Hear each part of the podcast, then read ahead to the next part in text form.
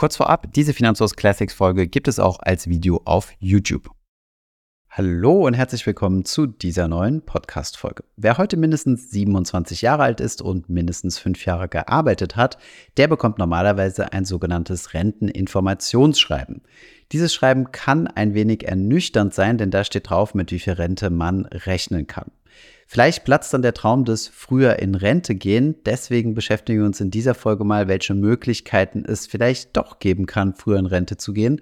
Und wir haben für euch auch mal durchgerechnet, ob es sich lohnt, sogenannte Rentenpunkte zu kaufen. Starten wir jetzt gleich in die Folge rein. Viel Spaß dabei.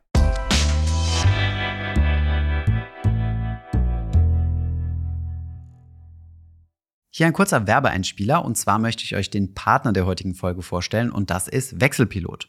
Ihr möchtet bei euren Fixkosten sparen, ohne auf etwas verzichten zu müssen und das am liebsten auch ohne Aufwand.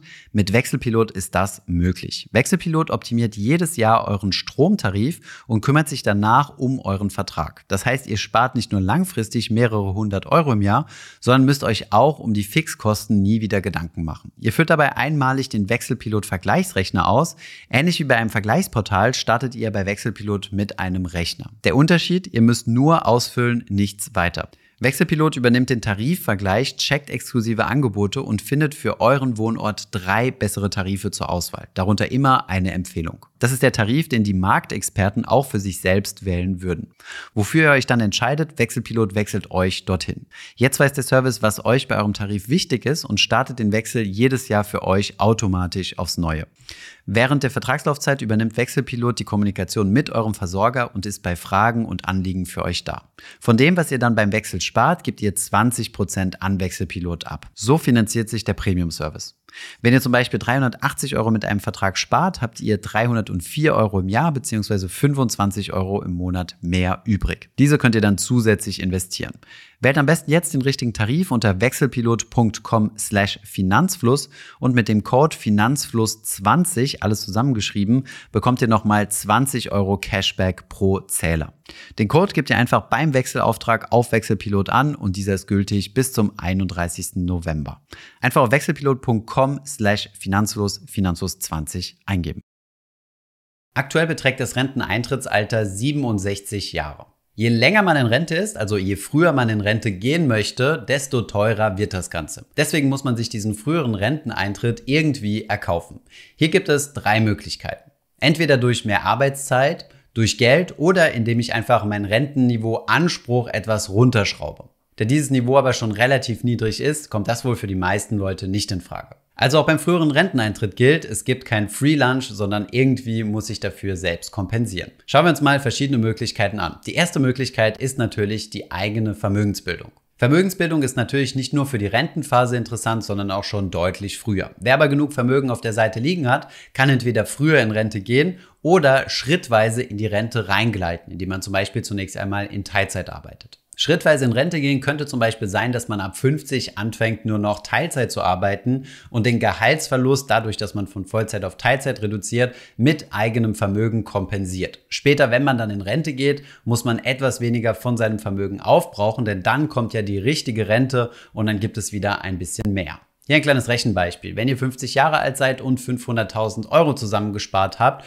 und das letzte Nettogehalt 35.000 Euro netto war, dann müsstet ihr eine Entnahmequote von ungefähr 3,5 Prozent von eurem Portfolio haben, um die wegfallenden 17.500 über euer Vermögen zu kompensieren. Ihr fallt also von 35.000 Euro netto Vollzeit auf 17.500 Euro Teilzeit und um das zu kompensieren, entnehmt ihr 3,5 Prozent von eurem Portfolio. In der Realität wird es nicht so viel sein müssen, denn dadurch, dass ihr euer Einkommen ja stark reduziert, von den 35 auf die 17,5, sinkt ihr auch in der Steuerprogression und dementsprechend werdet ihr durch die halbe Arbeit nicht nur die Hälfte verdienen, sondern etwas mehr als die Hälfte.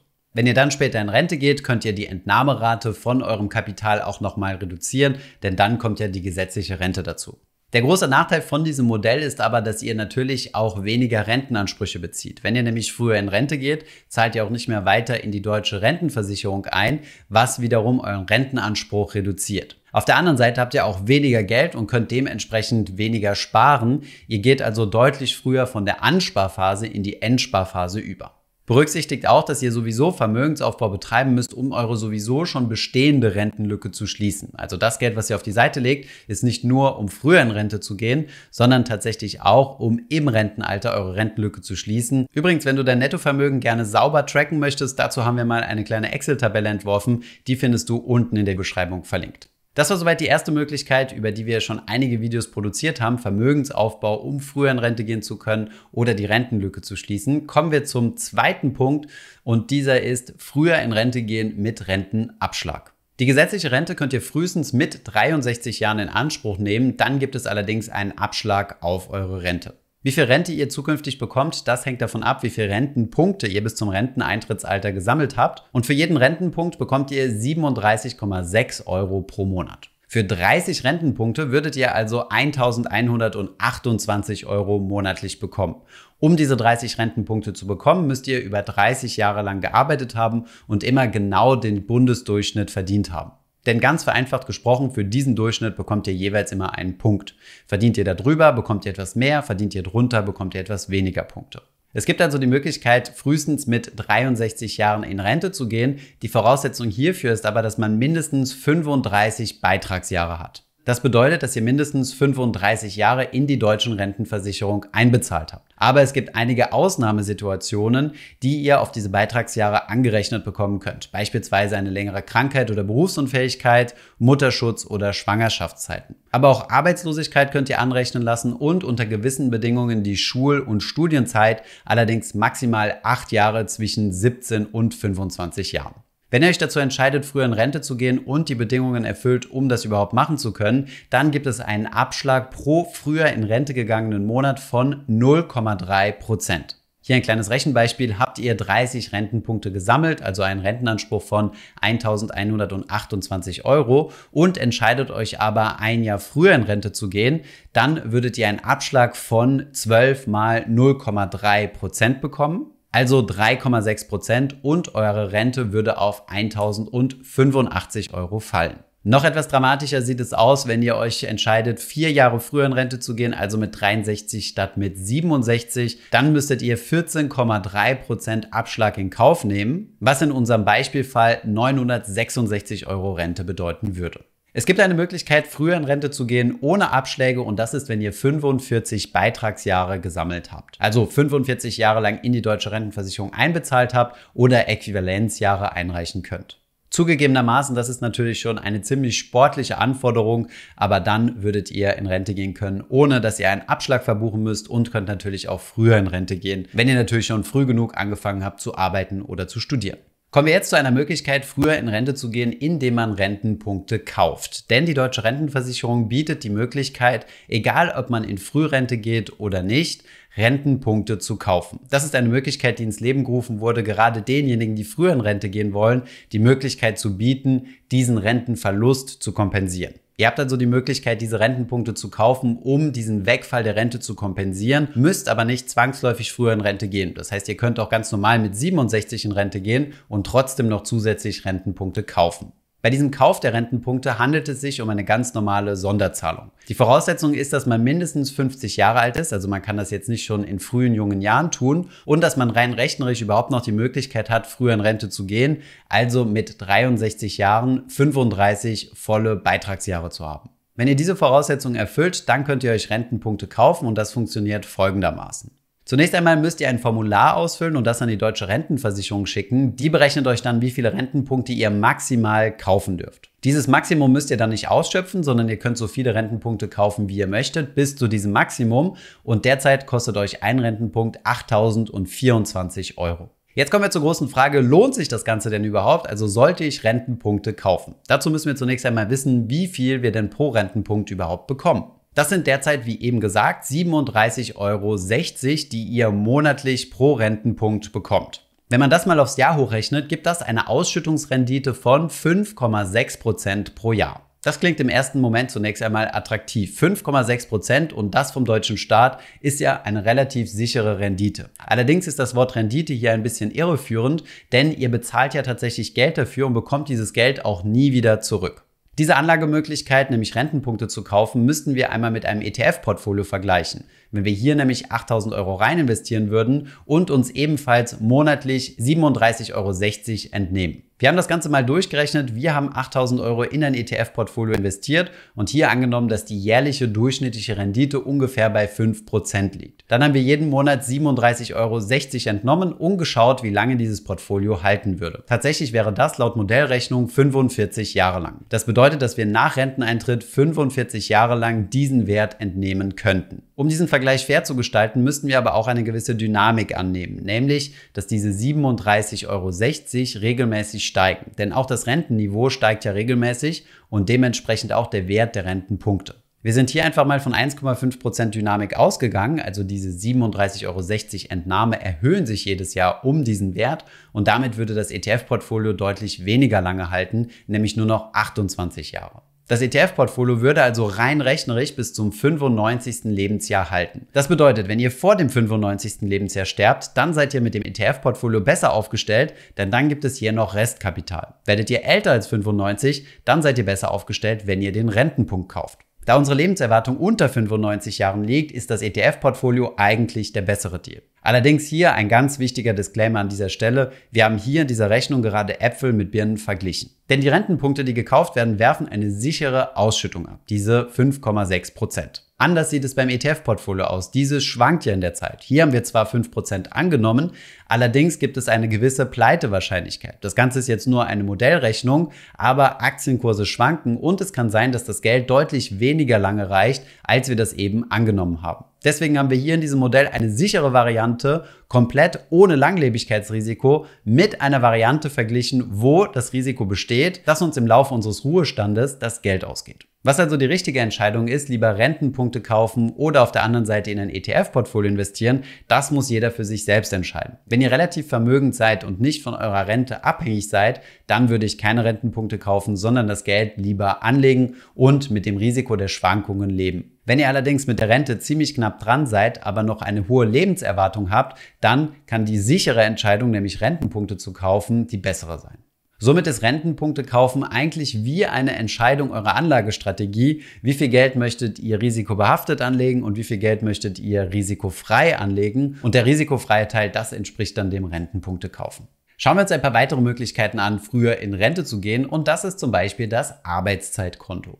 Das Arbeitszeitkonto ist eine Möglichkeit, etwas vorzuarbeiten, um dann früher in Rente zu gehen. Das Instrument hierzu ist das Zeitwertkonto oder Langzeitarbeitswertkonto. Das Ganze funktioniert in Absprache mit eurem Arbeitgeber, ist also keine staatliche Leistung. Es gibt eine Ansparphase und eine Auszahlungsphase. Vereinfacht gesprochen ist es quasi wie ein Sparbuch, wo ihr übermäßige Arbeitszeit eintragt. Also beispielsweise könnt ihr dort Überstunden sammeln oder nicht genommenen Urlaub. Achtung, das können nur Urlaubstage sein, die über den gesetzlichen Urlaubsanspruch hinausgehen. Außerdem gibt es auch einige Arbeitgeber, die auf dieses Zeitwertkonto nochmal separat einzahlen. Die Zeit, die dort eingezahlt wird, wird immer in Geld umgerechnet. Also es wird hier nicht in Stunden gerechnet, sondern muss in Geld umgerechnet werden und dieses Geld wird dann auch verzinst.